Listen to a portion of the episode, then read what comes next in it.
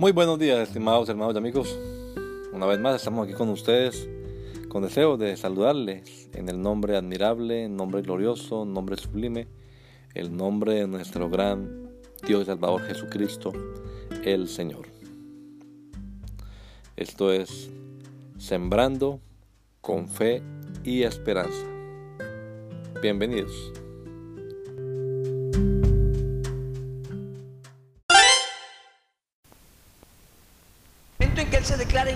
Está humillando.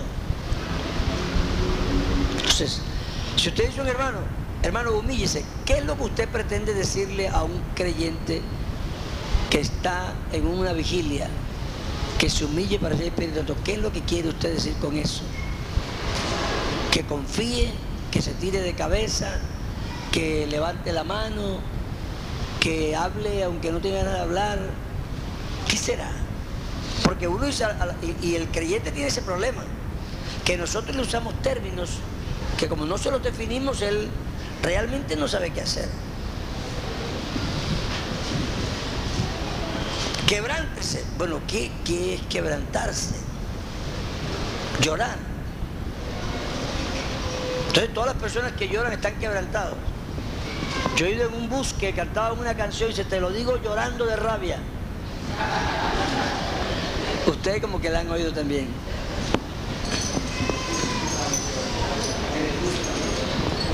En el bus. En el bus. Bueno, ese bus como que era grande y andaba por todo el país. Entonces, nuestro problema es que le usamos una cantidad de términos a los creyentes que ni se los definimos a ellos ni están definidos para nosotros. Entonces, te dice hermano, actúe con pulcritud. Bueno, la palabra pulcritud, ¿qué quiere decir? Dice, pasiones desordenadas. Ok. ¿Cuándo una pasión se vuelve desordenada? ¿Hasta qué punto es ordenada y luego cambia? Entonces, como algunos se han vuelto muy definitorios, ellos le ponen su medida. Se enseña que usted así, ya está desordenado. Eso es muy difícil. Lo que yo pretendí decir esta mañana es que la persona viene a pedir en méritos equivocados. Nosotros todo lo tenemos en nombre de Cristo. Pero decir en nombre de Cristo no quiere decir, Señor, en nombre de Jesús, dame el Espíritu Santo. No. Es que eso es lo que sería una fórmula mágica. Y nosotros creemos que orar en nombre de Jesús es decir el nombre con fuerza. Eso es como una fórmula mágica. Nosotros no tenemos fórmula mágica.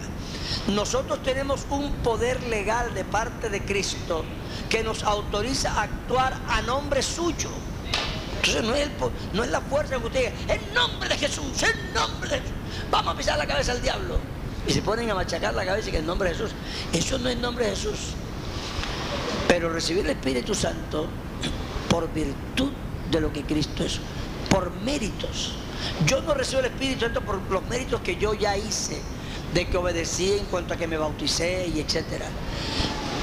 Yo recibo el Espíritu Santo por méritos de Jesús, porque ¿cómo supe yo que efectivamente Cristo se sacrificó y fue al cielo y aceptaron su sacrificio por mí si yo nunca fui allá? Yo nunca subí al cielo para ver si efectivamente el sacrificio de Cristo había sido aceptado. La única forma que yo tengo de saberlo es porque cuando el sacerdote tenía pecado y por tanto era rechazado, moría. Moría. Si no moría, se oían las campanillas de su faldón cuando estaba haciendo el, el ofrecimiento de la sangre. Nosotros tenemos un testimonio sonoro, por decirlo de alguna manera, de que Cristo fue aceptado y es que se derramó el Espíritu Santo. Por eso es que la Biblia lo llama la confirmación. Y de ahí será que los hermanos saben que tienen que confirmar. No, todo el mundo que recibe el Espíritu Santo confirma su fe interior de que Cristo fue sacrificado por él. Porque para él es la confirmación personal de que efectivamente él también está cubierto por ese, ese como dice, una, una confirmación para la fe mía. Ah, entonces yo también. Entonces, nosotros recibimos el Espíritu y todo lo demás, no solo el Espíritu todo, es en Cristo, por Cristo, en virtud de Cristo. Cuando usted ora por un enfermo, ora a nombre de Jesús, como si Jesús estuviera poniendo la mano sobre esa persona. No es la fórmula mágica. Porque los hermanos a veces han querido que es que el nombre J-E-S-U-S es la magia. Pero Jesús no fue la única persona que se llamó Jesús ni en su época. Mucho menos ahora yo me llamo Álvaro Jesús y mi papá se llamaba Jesús Torres. Y más pecador no pudo ser. Entonces Jesús no va, el nombre de Jesús no hace nada. Entonces, nosotros no tenemos fe en el sonido mágico de las palabras. Algunas palabras que de por sí tienen un significado que aceptado es como malo o como grosero, entonces nosotros no las decimos por no identificarnos con los groseros y decir cosas que para nosotros mismos son malsonantes. Pero en otro país, esa misma palabra que aquí es malsonante, ni siquiera es malsonante. Aquí, por ejemplo, decimos exquisita presencia, ¿verdad? Y la palabra exquisita hasta suena exquisito. Suena. Pero yo fui al Brasil y nos brindaron una comida muy excelente. Y yo le dije al misionero, uy hermano, qué comida de exquisita. Y la hermana que estaba ahí, que hizo la comida, casi que llora. Ay, hermano, ¿qué, por qué pasó? ¿Qué pasó? Y él se moría de risa y ni ella ni yo no estábamos riendo. Entonces al fin paró de reír y le explicó a la hermana en portugués. Y yo, ven acá, ahora explícame a mí por qué. ¿Qué pasó? dice, no, es que la palabra exquisito en portugués quiere decir malo, dañado, homosexual, raro.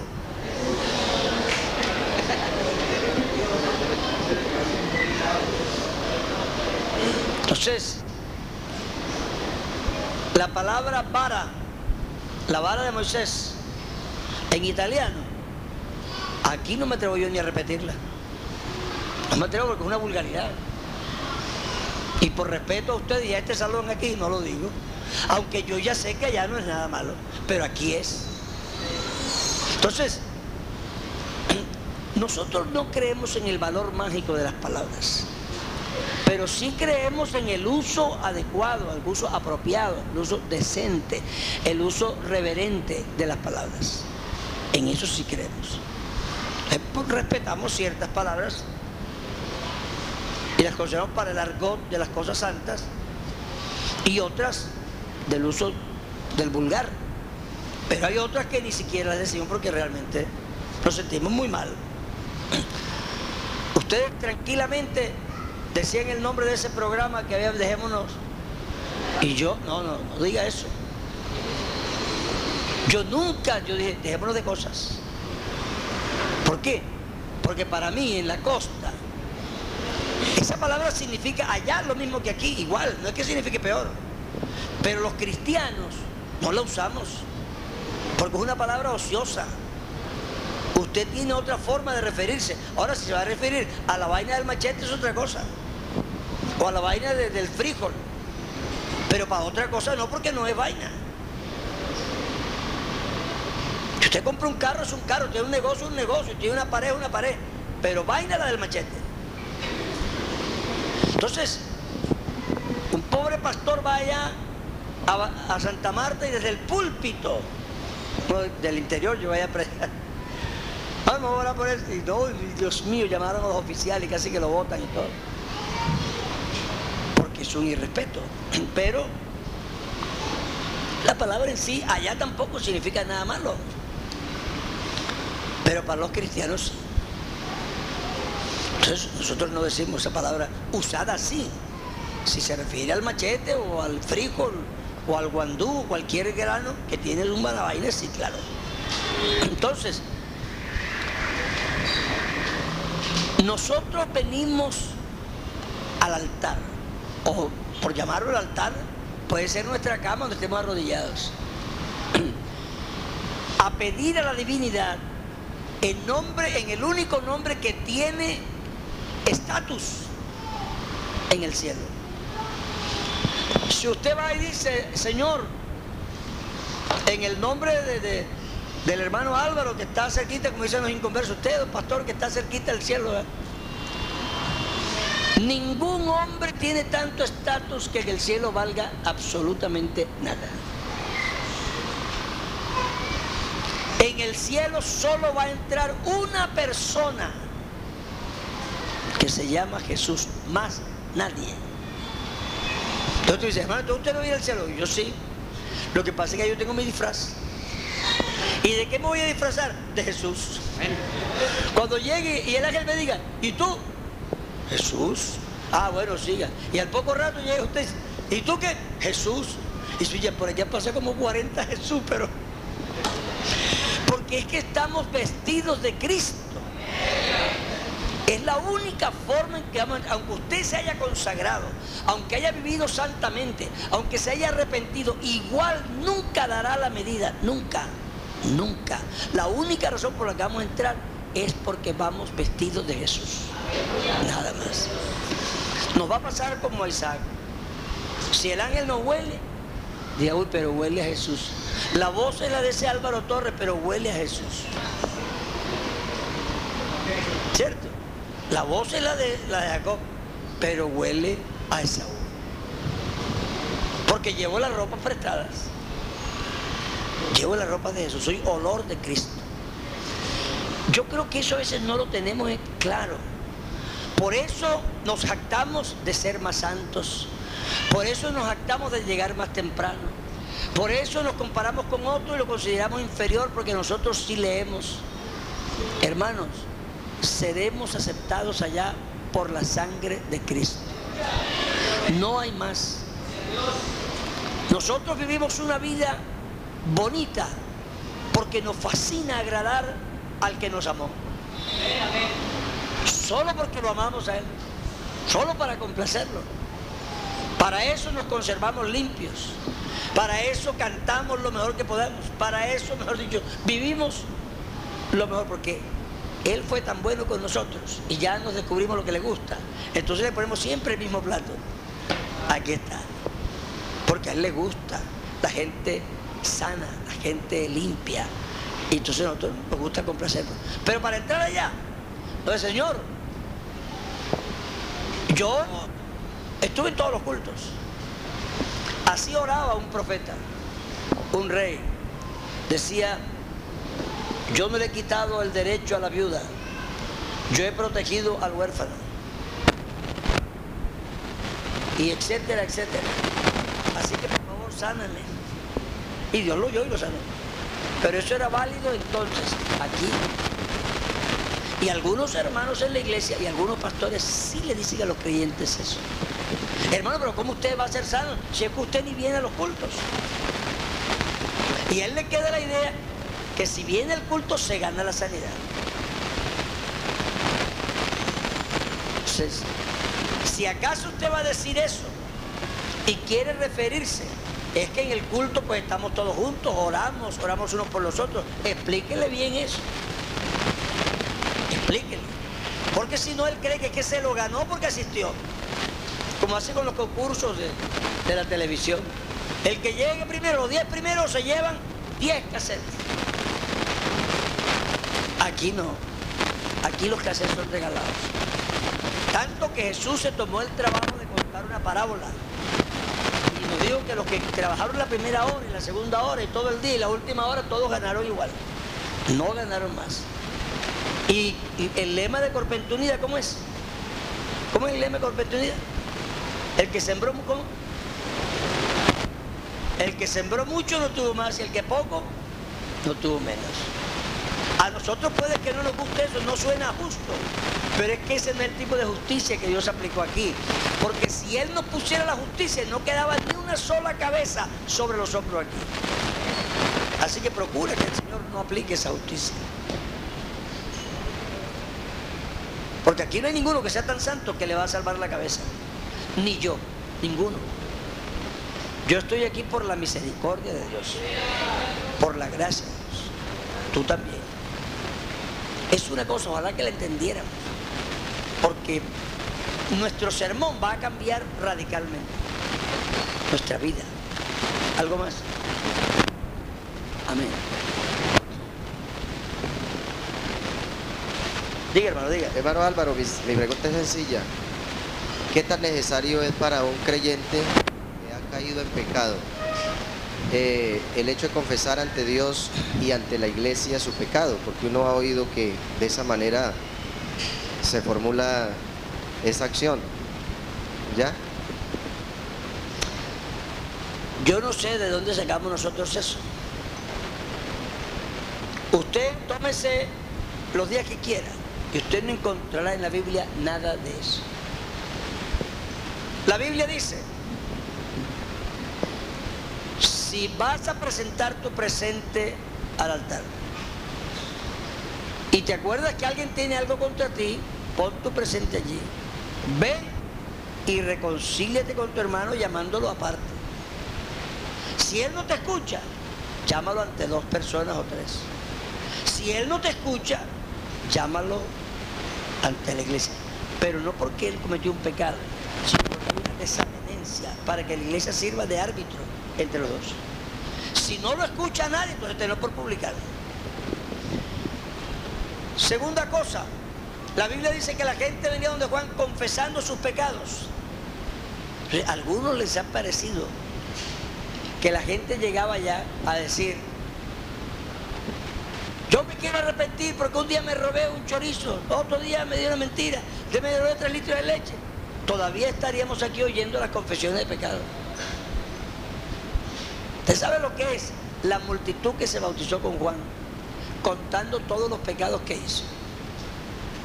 Aquí estaríamos todavía esperando. Los bautismos serían interminables.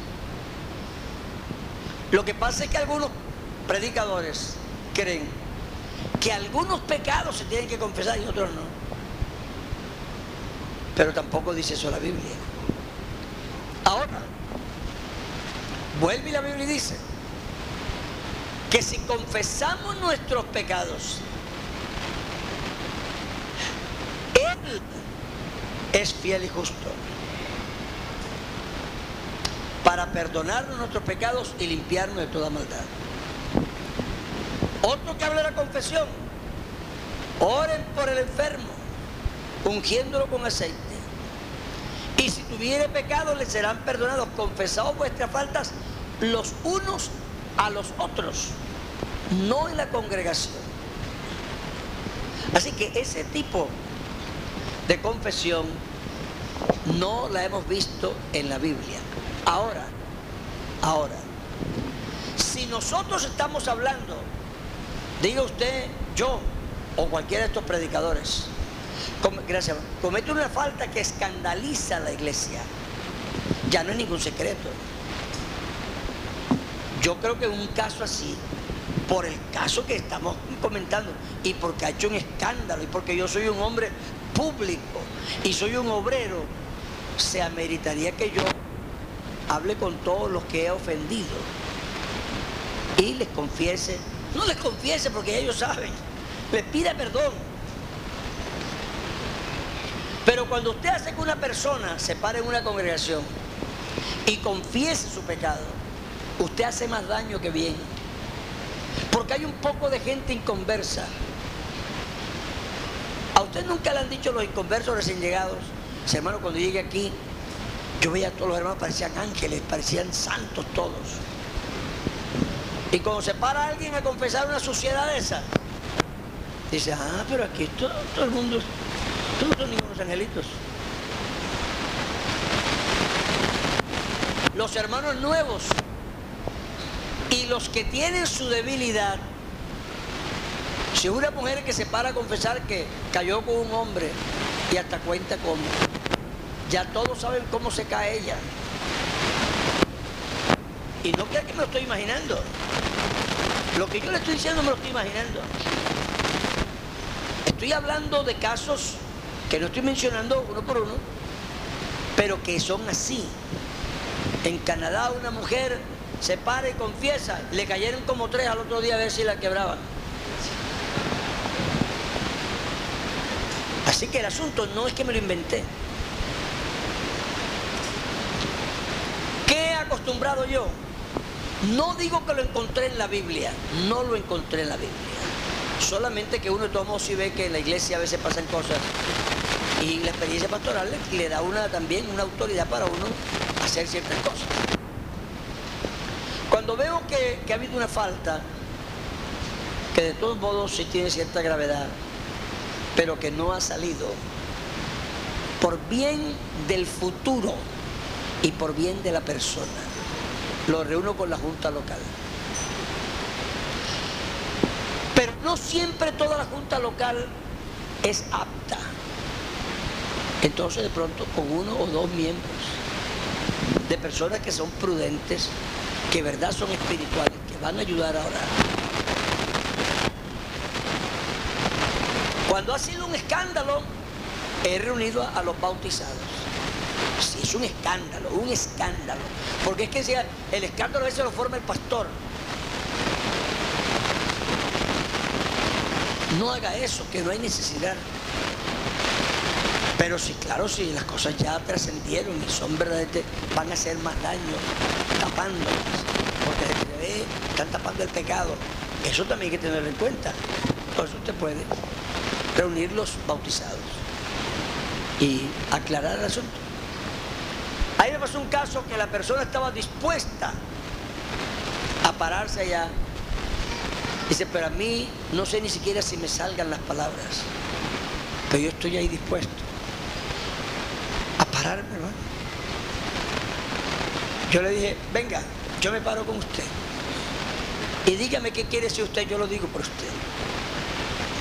Nosotros, de todos modos, tenemos que ser misericordiosos. Y los pastores estamos en las buenas y en las malas con los creyentes y lo defendemos. Si alguien pecó, pues le tocará enfrentar su pecado. Pero hasta ahí, luego que lo enfrente, Él cuenta contigo y conmigo, para que nosotros lo restauremos. Pero tú no puedes ponerte de santo a rasgarte las vestiduras. ¿Cómo es posible? Impío. Pisoteó la sangre del Señor. Entonces, ese hombre no siente ni, ni que Dios, ni su pastor, ni la iglesia, ni nadie. Tú tienes que pasarle el pecado por alto a nadie. El pecado no se puede pasar por alto. Pero una vez que tú haces un juicio y el pecado queda aclarado, lo único que sobra es la misericordia. Hay un verso que ojalá los pastores colgáramos en la oficina. Si mirares a los pecados, ¿quién, oh Jehová, podrá mantenerse? Porque nosotros también cometemos faltas a veces no son de inmoralidad sexual y pensamos por eso que son menos graves. Pero cuidadito.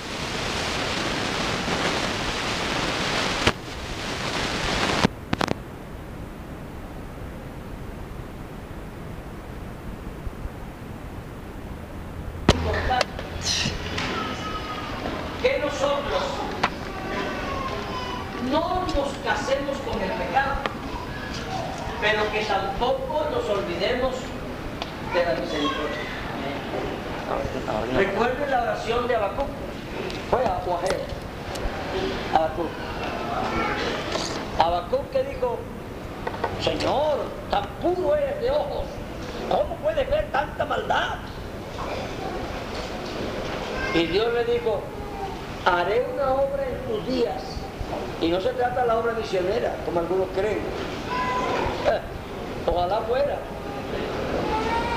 Haré una obra en tus días que el que la escuche le van a reteñir los dientes. Va a ser algo terrible.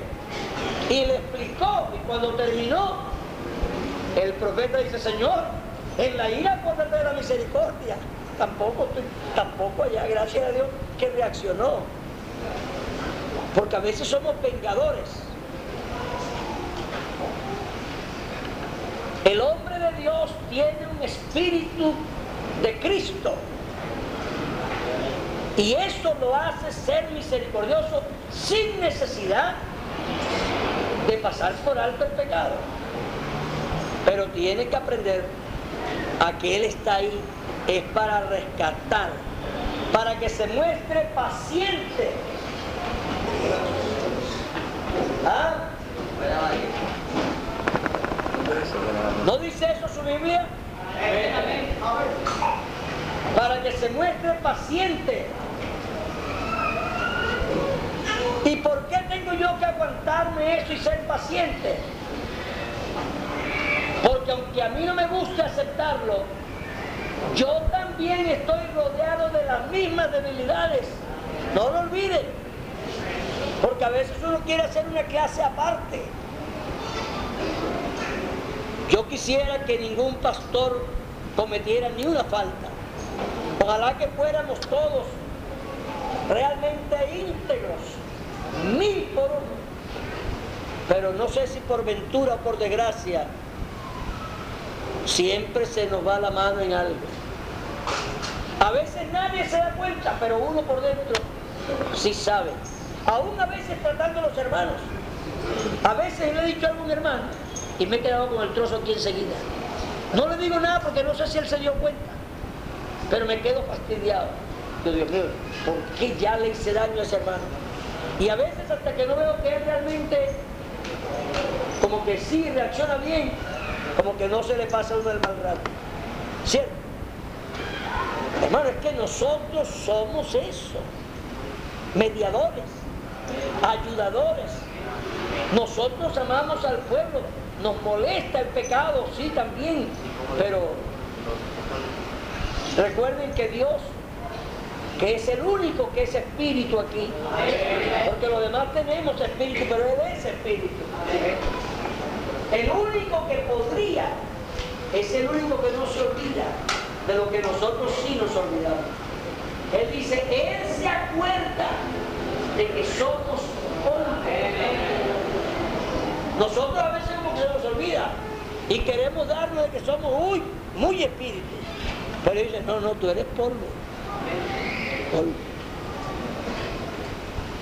Ojalá que podamos balancear una vida de integridad y justicia con una vida de misericordia y de verdad. Amén. Diga hermano. Hermano, yo debería estábamos hablando de la persona, la bautizada, se muere en el bautismo, no le servía. Mi pregunta es, si esa persona después de bautizada dura algún tiempo, va bien, no, no se porta bien la iglesia, si supongamos a los 4, 3, 4 años, esa persona reconoce lo que está haciendo y se arrepiente, ¿ese bautismo sí le funciona o no le funciona? Yo bauticé uno que tenía 20 años de bautizado en la central. 20 años.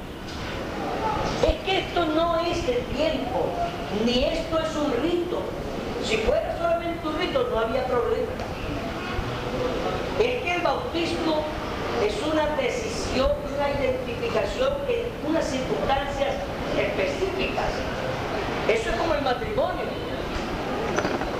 Si me ponen una pistola aquí para que me case, porque no quiero, el hecho que después yo me enamore de la mujer con que estoy no hace válido el matrimonio. Ahora que yo no quiera repetirlo porque quiero ir con ella es otra cosa. Pero el matrimonio, si demuestran que le pusieron la pistola aquí, es inválido. El matrimonio tiene que ser voluntario, si no, no existe. O sea que en ese caso, si la persona se bautiza sin arrepentirse, no le va a. Cuando Es que no es que no le valga, es que no está bautizado. Nosotros no rebautizamos a los trinitarios, que ellos no están bautizados. Ellos pasaron por un rito de bautismo, pero no es el verdadero. Para no andar rebautizando gente, o bautizando a los mal bautizados. Necesitamos nosotros pastores hacerle claridad. Una persona viene y me dice allí en la central, hermano, tengo duda, creer lo que es bautizarse, etc. Cuando termine, si usted me dice bautíceme, lo bautizo. Si usted me dice, no, hermano, yo eso sí lo tuve, entonces usted está bautizado. Y le saqué la semana solo a esa persona. Y le hablé y le expliqué todo y oramos. Cuando terminamos, le dije, entonces usted ahora dígame, porque esto es por buena conciencia no del pastor, sino del que se bautiza. Me dice, no hermano, yo me venía a convertir ahora que usted empezó a llegar aquí, eso, lo demás ni, ni, ni me lo pregunte, eso no se parece. Entonces la bautizo, te lo bautizo. Creo que hay que bautizar como a tres, nada más. Pero de todos modos, es importante porque la persona, además, no solo es la salvación, es que esa persona lleva dentro, esa persona lleva dentro una duda que lo está minando. Y cuando viene a ver, no puede ser fiel, no puede ser feliz. Esa es la... No tiene libertad. Nosotros necesitamos, como dije al principio, batería de carro. que la iglesia tenga seguridad y confianza de que está salva y que si Cristo viene esta tarde, se van con él. Necesitamos. Última pregunta. Eh, hermano, a través de la Biblia, donde dice la Biblia que una fe y un bautismo, entonces, ¿cómo tomamos nosotros ese texto? Porque está, ¿Cómo lo tomaría usted? o sea, está hablando de una fe y un bautismo. ¿Y un bautismo? ¿Cómo lo tomaría usted? Porque nosotros miramos, a lo menos en la parte de algunas religiones trinitarias, donde se bautizan hasta dos, tres veces. Porque yo escuchaba la enseñanza de, de- de un ministro sobre ese, sobre ese tema, de que un hermano llegó también pidiendo bautismo y ya era bautizado. ¿sí? Entonces le dijo, hermano, si ya usted es bautizado, la Biblia habla de un bautismo y de una fe. No, es que usted te habla de una sola vez y ahí habla de un solo bautismo correcto. Existe un Señor y aunque hay otros que se llamen señores, para nosotros sin embargo solo hay uno. Hay una fe y aunque hay muchas fees en el mundo, para nosotros solo hay una. Y hay un solo bautismo y aunque hay muchos bautismos en el mundo, para nosotros sin embargo solo hay uno. El hecho de que lo haya hecho en la iglesia nuestra, con un ministro nuestro, y le hayan usado la fórmula nuestra, no quiere decir que ya está bautizado, porque el bautismo no es, no es, eh, no es mágico, no es que la ceremonia en sí le borra el pecado. Si fuera así, estaría bautizado. Pero como el bautismo necesita que la persona crea, se arrepienta y se convierta, no. No es el hecho de lo que yo hice, yo pude haberlo hecho bien. Pero es que la otra persona tenía que hacer cosas que él no hizo. Entonces no hay bautismo. Pero además en ese versículo no se está refiriendo al hecho de bautizarse una sola vez, sino que hay un solo bautismo correcto. Eh, hermano, otra pregunta también que quería que me explicara sobre el asunto también relacionadamente casi parecido a lo que es el divorcio, de muchas personas que se casan eh, en la vida inconversa y se casan de pronto por lo civil o allá con el sacerdote y de pronto se separan y llegan a la iglesia y no pueden vivir por algún motivo con esa mujer. Entonces acá en la iglesia quieren volverse a casar. Entonces quiero que nos explique acerca de eso, qué, qué se podría hacer con ese hermano. Lo que pasa es que eso me saca de las lecciones. Pero sí se puede volver a casar. Por bien del hermano y cualquier otro. Por eso insistí esta mañana que cuando Dios perdona al hombre le perdona todos los pecados, todos. Usted no puede decir que un adulterio o una fornicación que se cometió en el mundo es un pecado exclusivo y único que Dios no va a perdonar. Si una persona viene del mundo separado, nosotros ni siquiera vamos a investigar qué pasó. Porque la norma, la norma del inocente o el culpable es para los creyentes. La gente del mundo vive sin ley. no solamente adulteraron y se separaron, mataron, abortaron, hicieron hechicería, robaron, asesinaron. Es decir, que el único pecado, según usted, que no tiene reversa, es que se separó de la mujer. Los demás todos.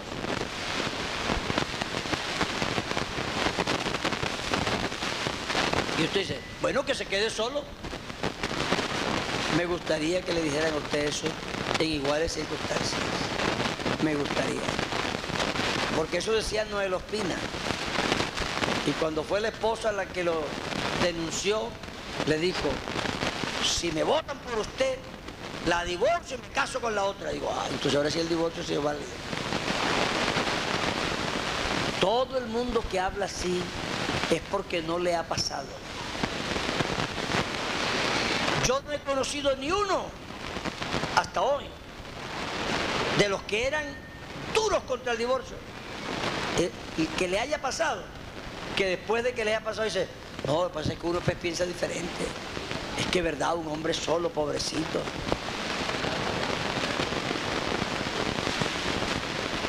Dios pensó en el hombre. Sin embargo, tenemos un respeto por el matrimonio y tampoco vamos a andar descasando a todo el mundo por ahí. Y sí, sí, sí, divorcio, divorcio. No, no, no. No, tenemos un respeto por el matrimonio y queremos lo que Dios enseña. Pero no seamos extremistas, que eso no es bueno.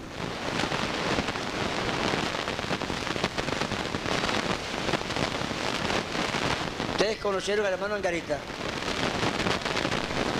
¿Cómo se llamaba él? Ramón. Él está solo. ¿Con quién se casó? Ah, no es la misma con que estaba. Y ustedes se acuerdan lo que él enseñaba. Y le advierto que no lo estoy criticando. Yo creo que él está bien casado, personalmente. Hombre esperó bastante solo y buscó y buscó y buscó. ¿Y qué hace si la otra le dijo, no, yo contigo no quiero nada? Dice, ponme te firmo, te firmo. Pero él no enseñaba eso. Y creo que lo decía de corazón. Pero no sabía lo que aprobaba. Y yo le suplico, hermano, no sea tan, tan estricto. ¿Sabe lo que dice la Biblia? Le voy a decir un versículo textual. No seas demasiado justo. ¿Por qué has de destruir? Porque en lo que a otros juzgas, a ti mismo te condenas. Y feliz el hombre que no se condena con lo que aprueba. Eso es Biblia. Para mí sería más fácil decirlo que para él. Al fin y al cabo ya tengo casi 60 años. Bueno, si me tocara quedarme solo ahora, bueno, 10 añitos más, listo. Pero él es un muchacho. Yo como le pedir a él, a menos que él caiga en pecado él, pero si él, Dios lo guarde de fuera infierno, señora, y la busca y le pide excusas y la trae y no quiere, y tiene veintipico, treinta años, ¿qué hace? Va estarse 40 años solo. Eso se dice muy fácil. Y por discutir teología la gente se pasa dos horas discutiendo, pero cuando le pasa, en menos que canta un gallo, cambien de parecer.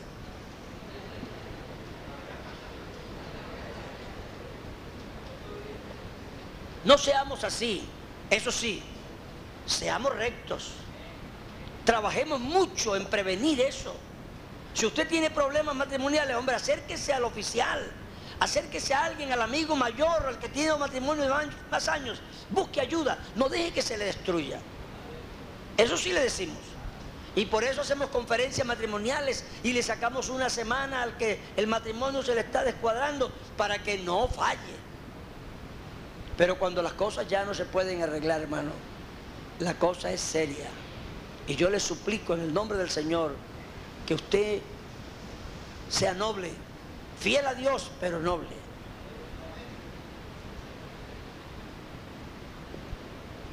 Gloria al Señor.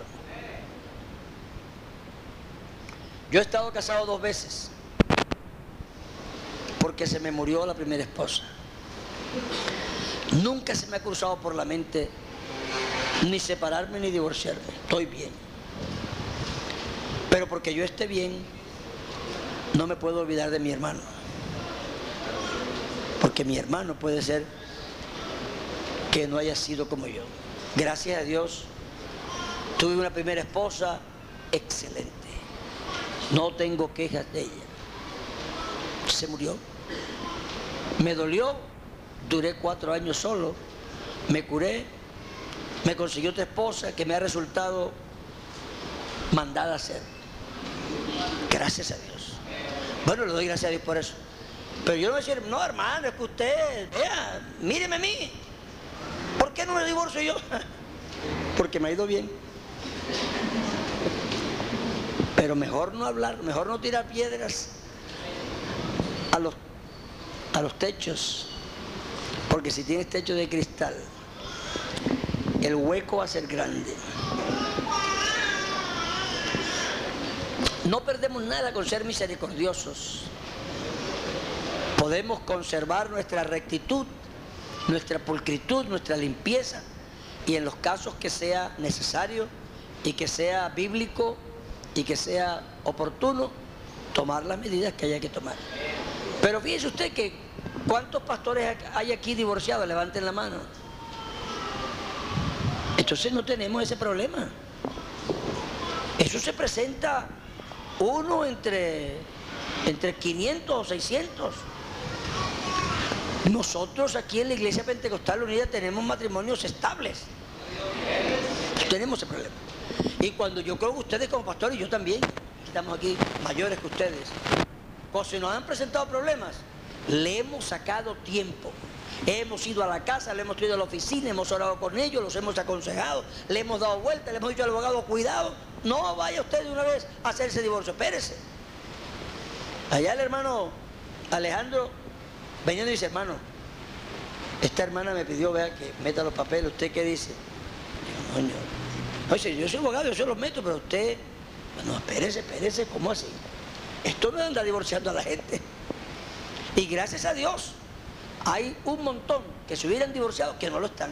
Además, no están apañados, están contentos. Pero nosotros como pastores tenemos que sacar el rato. No para regañar, sino para investigar qué es lo que pasó y ver cómo, ¿verdad? Se puede ayudar a arreglar eso. Entonces, en vez de ponerse usted, que no, señor, que no hay divorcio, no, ayude para que esas personas nunca lleguen a eso. Y verá usted que Dios sí nos va a ayudar. Porque Dios sí nos ayuda a resolver los problemas. Yo estoy de acuerdo con eso y por mí que sean felices y coman perdices para toda la vida. Aleluya. Bueno, vamos a hablar del bautismo. Este es un tema más manejado por todos. Y el que no sepa sobre el bautismo, hermano, mejor que entregue la tarjeta. ¿Ah? ¿Qué tal un pastor pentecostal que no sepa el bautismo? Pero lo tenemos aquí porque una queremos presentarlo ordenadito para que le quede a usted la lección. Y usted puede usar este mismo eh, bosquejo para enseñar a otros. Y de pronto hay algún detallito por ahí que dice, ve, este me, interesa este detalle que está aquí, gracias a Dios, yo no lo he tenido en cuenta. Entonces es importante que es un, es un tema eh, de los que manejamos todos los días. El estudiante estará en capacidad de conocer las diversas posiciones que existen sobre esta doctrina. Primero, conocer las diferentes posiciones que hay sobre el bautismo. Tampoco vamos a agotar el tema, vamos a tener dos, dos formas. Identificar la propia y debe poder sustentarla con argumentos lógicos y bíblicos. No se acostumbren a que cuando viene una persona a preguntarles, usted dice, no es que así es, así es. No, la Biblia dice que debemos tener razones cuando somos demandados sobre nuestra creencia. Entonces, no son solamente versículos, sino razones. La palabra baptisma Viene del verbo ba- baptizo y quiere decir sumergir, zambullir, anegar, estar hundido. En realidad, en realidad, la palabra baptisma en su original, en su idioma fuente, no necesitaba ninguna explicación. Nosotros lo hacemos aquí porque como pasó directa al castellano y tiene una forma que no nos dice lo que es de por sí, entonces toca explicarla. Pero cuando iban antes a bautizar, iba un grupo de personas y decían, ¿y a dónde van? Vamos a sumergir a este. Ya. Vamos a zambullir a Pedro. Entonces, no había que explicar nada, sabía todo el mundo que iba a poner debajo del agua. Pero como la palabra bautismo, así a secas, no nos da la idea de zambullir, hay que explicar que baptismo o baptisma significa zambullir, anegar, poner debajo. La idea obvia es que el bautismo es por inmersión. No hay ninguna complicación en la palabra de Dios. La idea principal es sumergir totalmente al candidato en el agua. Así que el bautismo, la sola palabra nos dice que es por inmersión, zambullendo a la persona. Pero hay personas que piensan que es por aspersión. Aspersión es rociando a las personas, que es lo que hacen los católicos. Hay otra forma que es por ablución. Ablución es por un baño. Cogen el, el totumito, la poncherita y le echan el agua encima. Lo bañan. Ese no está aquí, pero se lo explico para que ustedes sepan. Entonces hay dos clases básicas. La inmersión, que es la idea clásica que está en la Biblia. La aspersión, que es rociar. Y se podría poner la ablución, que son los baños. Echaban, en algún cuadro pone de Juan Bautista bautizando a Cristo, lo muestran con una con un cantarito ahí la cosa, echando el agua. Condiciones prebautismales. La Biblia dice, el que creyere. Así que para ser bautizado hay que creer. Y escúcheme, porque es que nosotros fuimos católicos de religión. Y eso, esas preguntas que hacen algunas, si usted las analiza se da cuenta que tienen que ver con que fuimos católicos. A uno todavía le parece, no, pero es que ya es el bautismo. Y uno quiere respetar el rito. Cuando aquí lo que respetamos no es el rito. Lo que respetamos es que haya llenado las condiciones o los prerequisitos que la Biblia demanda. La persona debe haber creído.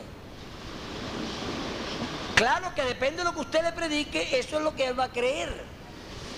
Si usted lo que le ha predicado es que los creyentes no fuman, y es que los creyentes no beben, y que las mujeres no se cortan el pelo, y que se ponen faldas largas, que eso no tiene nada de malo, pero eso es lo que él va a creer. Pero eso no es lo que tiene que creer para ser bautizado. Lo que tiene que creer, le voy a decir qué es. Yo le he puesto este ejemplo a muchos, a veces ando en clases bautismales. Digo, suponga que yo tengo un negocio en Barranquilla o aquí en Bucaramanga y me va fabulosamente. Y cuando veo que me prospera y me prospera, empiezo yo a pedir más y a girar cheques posdatados y a firmar letras. Y ven, vendo mucho y compro mucho, y, pero llega un momento en que me deudo demasiado, miles de millones, y eso se quebró en un momento. Y cuando yo veo que se quebró y sé que si no pago me van a meter a la cárcel, me vuelo, me busco la visa para Estados Unidos y corra, mío, me voy. Me voy triste, me voy vencido, me voy con nostalgia de mi gente, de mi comida, de mis calles, y todo, pero no puedo regresar. Porque apenas llegue al aeropuerto hay una boleta de captura. Y yo pienso en mi país y en mi familia. Y quisiera volver, pero no puedo. Debo demasiado. De pronto llega un amigo mío a la ciudad y pregunta por mí y dice, Álvaro, ¿no has oído? ¿Qué? ¿Qué pasó? No, se tuvo que volar. Debe hasta las canas de la cabeza. Pero ¿cómo así? ¿Cuánto? No, no, no, pero ¿cuánto? No, eso es un montón de plata. ¿A quién le debe? ¿Verdad? Fulano, fulano.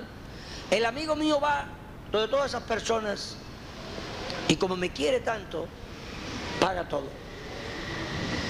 Entonces le dice un amigo mío, dice, mira, yo no tengo tiempo de hablar con Álvaro, estoy ocupado. Pero yo te voy a dar a ti el pasaje y el hotel para que tú lo busques allá en Estados Unidos y le digas que ya yo pagué todo, que está todo bien. Si tú me pagas el pasaje, yo voy. Y se va a buscarme. Y me busca y me busca y me busca hasta que me encuentra. Y me dice, Álvaro, te estoy buscando.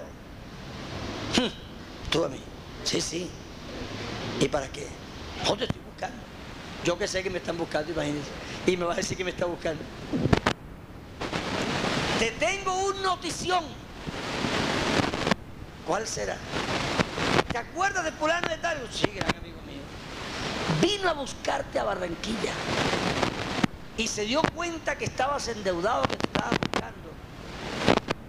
Y fue y pagó todo, todo, ya puedes volver.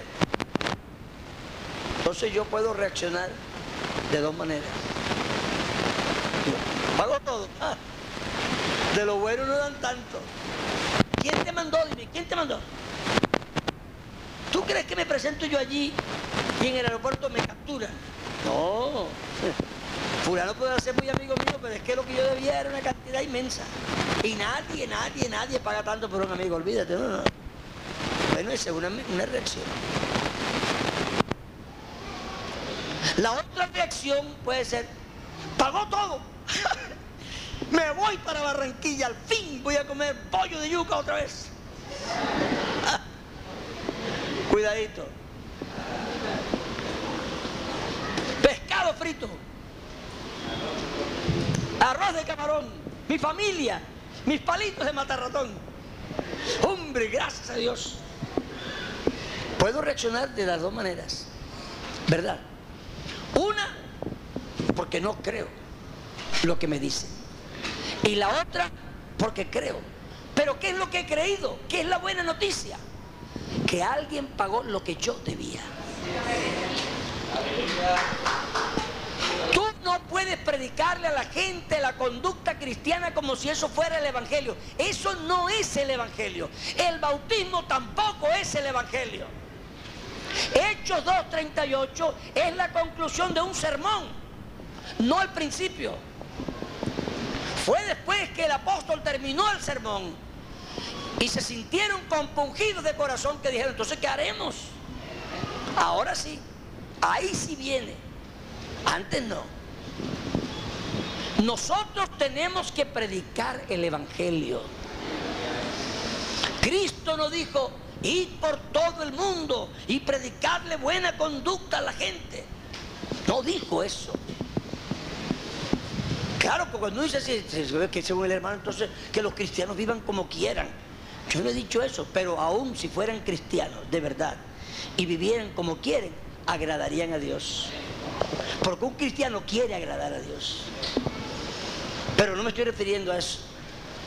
Me estoy refiriendo al prerequisito para ser bautizado.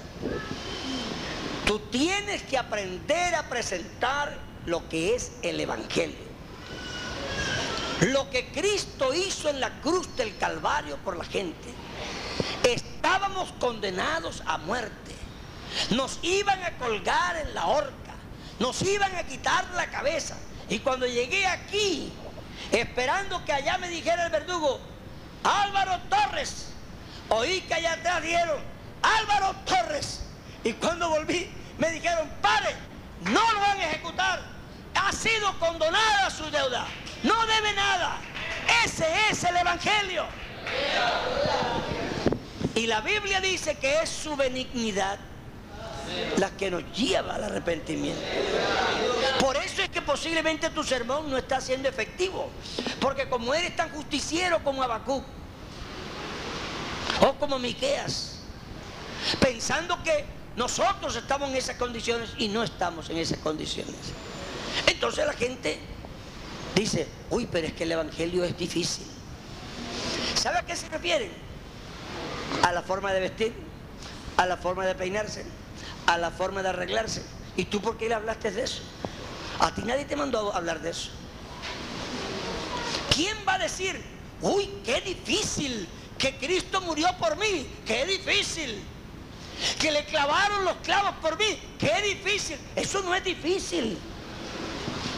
Lo que pasa es que tú le pones los carros por delante de los bueyes y así los bueyes no pueden arrastrar ningún carro, se tropiezan y se, se caen. Arregla bien las cosas. Y por todo el mundo y predicad el Evangelio, el Evangelio, a toda criatura. El que creyere el Evangelio, porque escucha esto, no me avergüenzo del Evangelio, porque es poder de Dios para salvación a todo aquel que cree. ¿Y cómo creerán en lo que no le han predicado? Entonces tienes que predicárselo para que la persona lo pueda creer. Tú verás cómo se lo presentas. Usa el ejemplo que quieras, la escritura que quieras, pero lo que tienes que decir, en resumidas cuentas, es que de tal manera amó Dios al mundo que ha dado su Hijo unigénito para que todo aquel que en él cree no se pierda, sino que tenga vida eterna. El entrenamiento del cristiano, el perfeccionamiento es después. Pero primero la persona tiene que creer al Evangelio. Arrepentidos y creer al Evangelio. El que creyere. Así que arrepentíos. Ya hablamos del arrepentimiento. El arrepentimiento es un acto voluntario, inteligente, que demanda que una persona sea adulta, no puede ser para un bebé. Y convertíos para que sean borrados vuestros pecados y vengan de parte del Señor tiempo de refrigerio. Claro que la persona piensa que convertidos es que ya deja de fumar, deja de beber, deja de cortarse el pelo.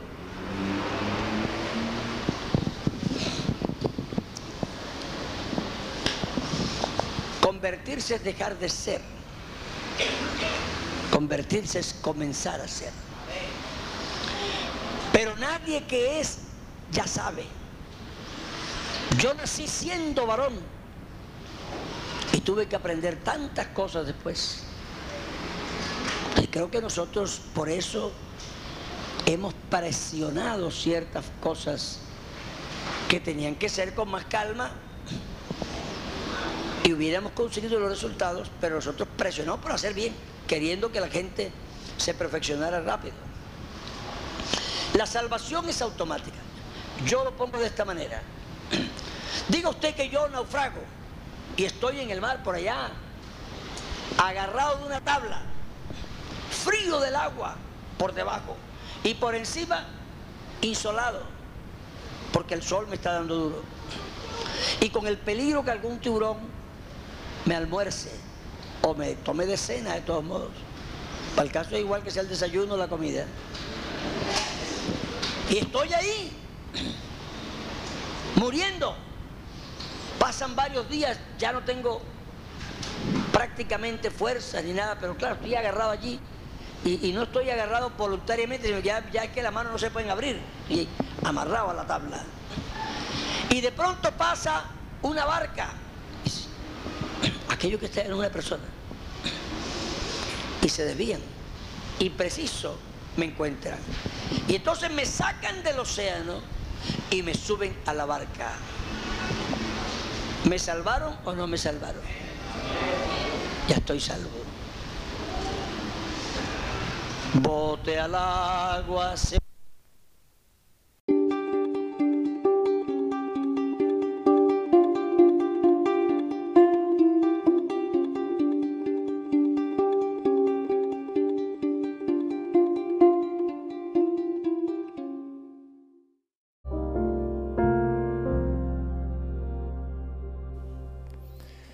La Iglesia Pentecostal Unida Latinoamericana en Baltimore nos estamos reuniendo en la 8301 Liberty Road. 8301 Liberty Road, Windsor Mill, Maryland 21244. Y nuestras reuniones son los días domingo a las 8 de la mañana. Domingo 8 de la mañana tenemos el servicio de adoración, alabanza y enseñanza de la palabra de Dios. Venga juntamente con su familia y allegados. Serán todos bienvenidos a nuestra reunión dominical. Recuerde, Jesucristo es el verdadero Dios y la vida eterna. Primera de Juan 5:20. Y si otros días madrugamos a buscar la comida que perece, ¿por qué no hacerlo el día domingo para buscar la comida que a vida eterna permanece? Le esperamos.